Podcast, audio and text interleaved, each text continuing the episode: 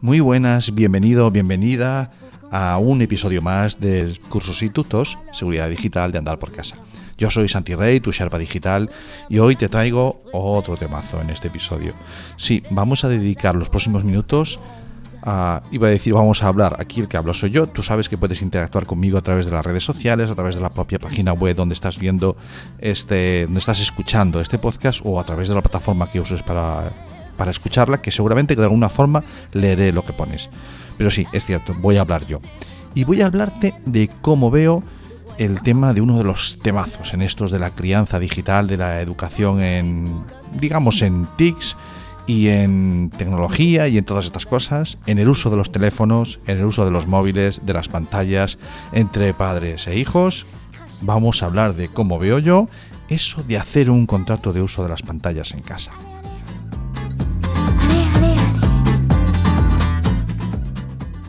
Seguramente que más de una vez te habrás planteado, o a lo mejor incluso lo tienes, tienes algún tipo de contrato, bueno, de estos que ponen límites o establecen unas normas de uso de las pantallas, del teléfono, de la tablet, en, no sé, en casa, fuera de casa, bueno, un acuerdo al que habéis llegado en casa de cómo se usan y cuándo las pantallas.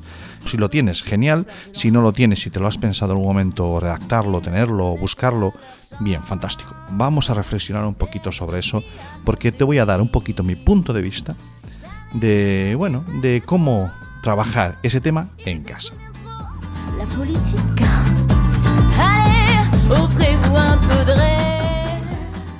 Lo primero que, la primera conclusión a la que yo he llegado, empezando a reflexionar sobre este tema, es que es un tema muy amplio. Da para muchísimo, ¿de acuerdo?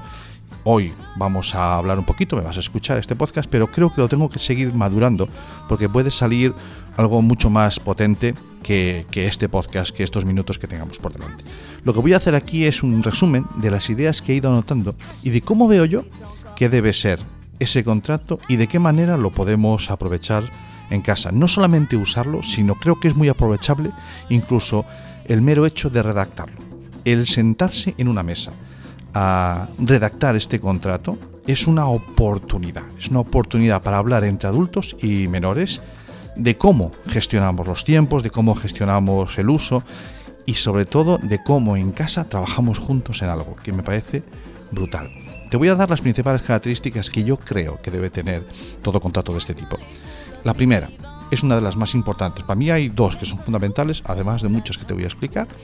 Pero lo primero, mira, un contrato, como cualquier contrato, vincula a dos partes. En este caso, a adultos y a menores, porque estamos acostumbrados, y además he visto muchos modelos que hay en Internet, que lo que se limitan es esos contratos a ser una lista de normas o de prohibiciones que deben asumir los menores. Bien, bueno, lo entiendo, pero lo veo incompleto.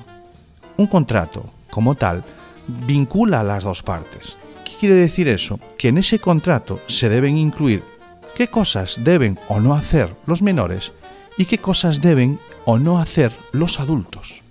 No tenemos que quedarnos fuera en esto, nosotros estamos implicados igual que ellos, nosotros estamos vinculados, estamos relacionados a través de ese contrato con los más pequeños y ellos con nosotros.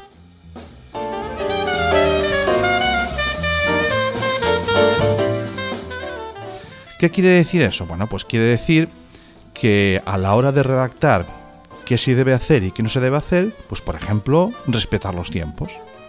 Respetar los tiempos de uso. Respetar los tiempos de uso para que haya unas horas de sueño. Ya sabemos que el sueño es fundamental en nuestra vida. No voy a entrar en tanto detalle como si la melatonina, que si el sueño, el cortisol, la oscuridad, no voy a entrar ahí, que eso ya digo, ya os digo que esto tiene para un desarrollo. Pero de momento sí que es una buena forma que ese contrato limite unas horas de uso del teléfono para respetar el sueño. A las dos partes, ¿me vais entendiendo por dónde voy?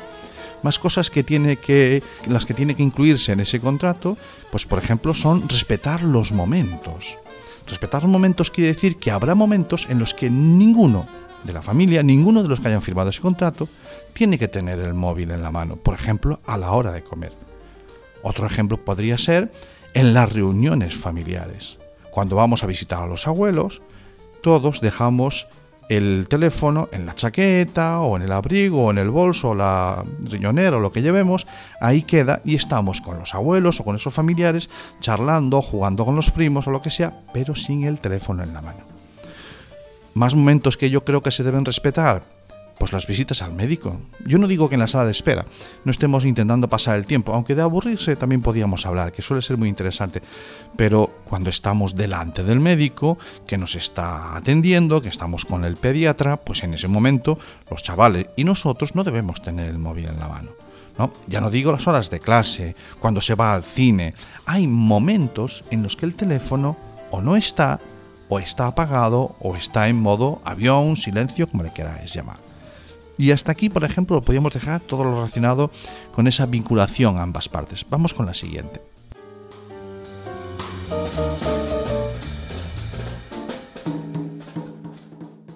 Otra de las características que debe tener un buen contrato es que tiene que ser revisable. Sí, no existe el contrato que sirva para toda la vida, para nada o que estamos pensando que de repente ese contrato le damos la atribución, no sé, de, funcionario. No, los contratos se revisan. Y se revisan por dos características principalmente, o por dos situaciones, o por dos motivos. El primero es que las dos personas que están vinculadas, las dos partes, no son iguales que hace un año, que hace dos o que hace seis. Los menores crecen y los adultos también vamos aprendiendo por el camino y entonces las características de uso, los momentos de uso, los límites que habíamos puesto hace dos años, a lo mejor ahora no son los adecuados. Bien, ¿por qué? Porque los menores han crecido y necesitan otro tipo de relación con la tecnología y porque hemos aprendido a usarla y a lo mejor hay cosas que ya no hace falta que estén tan presentes y tan marcadas. Podemos ser un poco más flexibles. Y los adultos igual hemos aprendido y hemos mejorado la, bueno, la relación que tenemos con la tecnología o con nuestros hijos o sencillamente por la situación familiar que ha cambiado y el contrato debemos revisarlo. ¿Cuál es un buen momento para revisarlo? No lo sé, pero si tuviera que poner un momento, pues sería finales de verano, principios de curso. Ese momento finales de, de agosto, primeros de septiembre, puede ser un buen momento antes del inicio del curso el ponerse a revisar ese contrato. ¿Se adapta lo que teníamos a lo que le va a demandar el nuevo curso al menor? ¿Se adapta lo que teníamos a la situación familiar que tenemos ahora? Bien, pues si se adapta, si nos puede valer, podemos prorrogarlo un año más y si no, pues nos sentamos y las dos partes volvemos a redactar un contrato de nuevo. Porque ese contrato, si es consensuado de esta manera, si hemos participado todos en él, va a ser un contrato con mucho más posibilidades de éxito que si es impuesto por una de las partes, en este caso por el general, por parte de los adultos.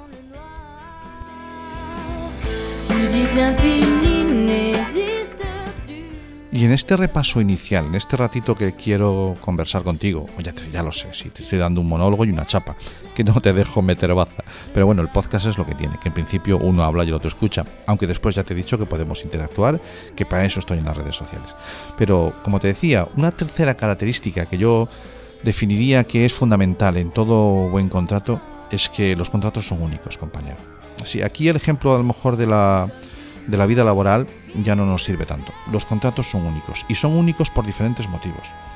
El primero, el primero porque lo que valga para el hijo de otro no tiene por qué valer para tuyo. Para nada. ¿De acuerdo? Pero para nada. O sea, tus hijos son de una manera y los hijos de otros padres son de otra manera por la sencilla razón de que cada familia es a su manera. Entonces, yo no sé si hay una forma adecuada de, ser familia o de si hay la familia perfecta o correcta. Perfecta no es una expresión que me guste mucho, pero a lo mejor podíamos aspirar a ser la familia correcta. Pero esa expresión o esa familia correcta no existe, cada uno es como es y lo intenta hacer lo mejor posible. Bueno, pues aquí eso nos marca el hecho de que esos contratos que hay muchos, ya digo, publicados. La Fundación ANAR tiene algunos publicados en Internet, la policía también ha, hecho algún trabajo al respecto. Hay diferentes asociaciones o agrupaciones que suelen poner a disposición de todos los usuarios del mundo digital sus propuestas de contrato, pero son propuestas que, como ya te dije al principio, lo correcto es que tú redactes la tuya en casa y que la revises habitualmente, como te vengo diciendo, pero sobre todo que entiendas que cada uno tiene que tener la suya. Es más, yo no descartaría en que en casa incluso tuvieras que tener más de uno, porque los hermanos tampoco son iguales. Es más fácil que dos hermanos se padezcan que no tu hijo con el del vecino.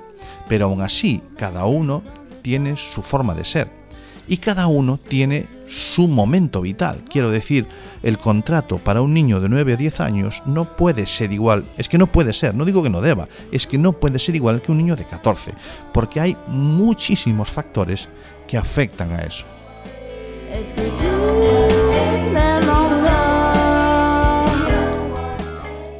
Por ejemplo, ¿cómo es tu forma de educar? Algún día hablaremos sobre los tipos de. los diferentes tipos de estilo parental, ¿no? Que si el democrático, que si el autoritario. Lo dejo por ahí, que algún día hablaré de ello. Pero, ¿qué tipo de, de relación familiar tienes con tus hijos? ¿Tienes la misma con los dos? ¿Verdad que no?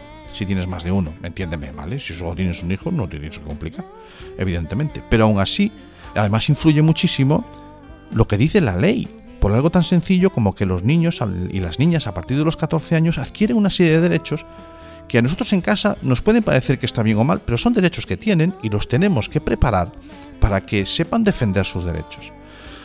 Vamos a ver, entenderme el ejemplo, porque esto siempre ha abierto muchísimo debate. Estoy hablando de ese derecho digital que adquieren los chavales a partir de los 14 años de disponer de sus datos, por lo tanto, de si pueden tener o no redes sociales. La ley les ampara, pero por supuesto que sí, también nos ampara a los padres y nos obliga a velar por la seguridad de nuestros hijos, ¿no? Vale. Bien, dejando eso muy claro, ¿cómo puedes tú pretender que tu hijo, el día de mañana, cuando sea un adulto, tenga el hábito, la costumbre o la inquietud de exigir que se respeten sus derechos, los que sea, ¿eh? sus derechos laborales, sus derechos como persona, sus derechos, los que sea, si tú no le has educado ya en que tiene derechos a los 14 años? Ahí tienes que negociar, no cabe ninguna duda. Que un niño o una niña a los 14 años diga la ley que es quien de compartir sus datos con, los, quien quiera, que eso significa que pueda o no tener redes sociales, bueno, vale, eso lo dice la ley, pero en casa a ver cómo jugamos con esta flexibilidad. ¿Me entendéis por dónde voy? Bien, pues ese simple ejercicio de hablar de que tienes derechos, pero vamos a ver cómo lo gestionamos en casa, ya va a suponer para ellos todo un adelanto para que el día de mañana sepan que tienen otros derechos y a ver cómo los gestionan y a ver cómo los exigen y cómo los reclaman. ¿De acuerdo?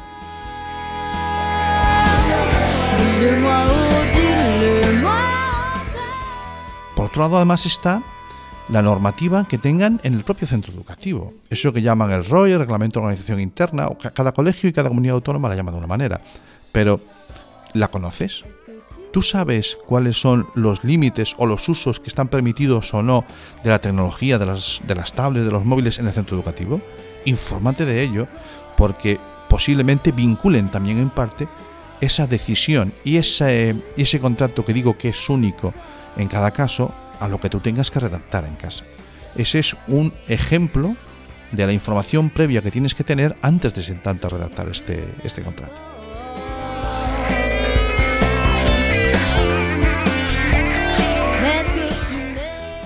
Y así, a modo de cierre ya si quieres o a modo de conclusiones finales, repasamos mis tres características principales de un contrato del uso de la tecnología en casa o de los móviles, las pantallas, como le quieras llamar, es que vinculan a las dos partes, que son revisables y que son únicos. Esa vinculación a las dos partes recuerda que nosotros somos el ejemplo que ellos van a seguir, somos su primer ejemplo. ¿de acuerdo? Los padres, los educadores, los adultos que estamos más cerca de ese niño, que pasamos más tiempo con él. Y aquí también, si queréis, podemos meter a las abuelas y a los abuelos. Esos adultos que estamos formando parte de su educación somos su ejemplo. Y no es cuestión de dar sermones ni clases magistrales, es cuestión de ser conscientes de que nos están viendo no solamente nos escuchan, sino que nos ven hacer y entienden muchísimo más de lo que nos parece. Ya no os digo nada si tienen 10, 12, 14 años. Que como he dicho son revisables, que tenemos que incluir en nuestro día a día con la periodicidad que, decidamos esa revisión y que ellos maduran y por lo tanto hay que irlos ajustando y que son únicos porque sin duda alguna cada uno de los menores que tenemos a nuestro cargo son una persona distinta y son un, un mundo en sí mismo distinto.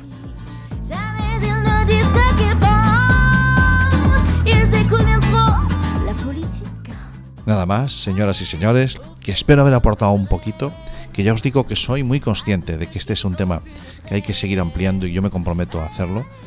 Aquí firmo un contrato contigo, no sé si vinculante o no, y no sé si único o no, pero sí que lo voy a revisar porque esto hay que darle media vueltita y yo creo que hay que extenderlo muchísimo más.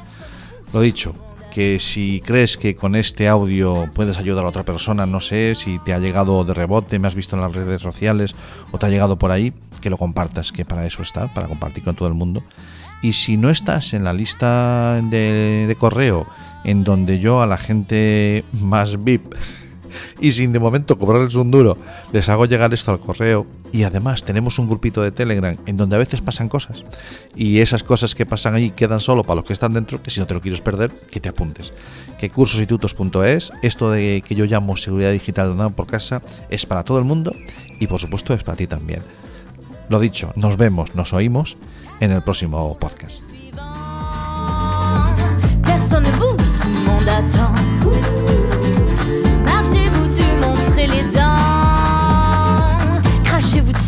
temps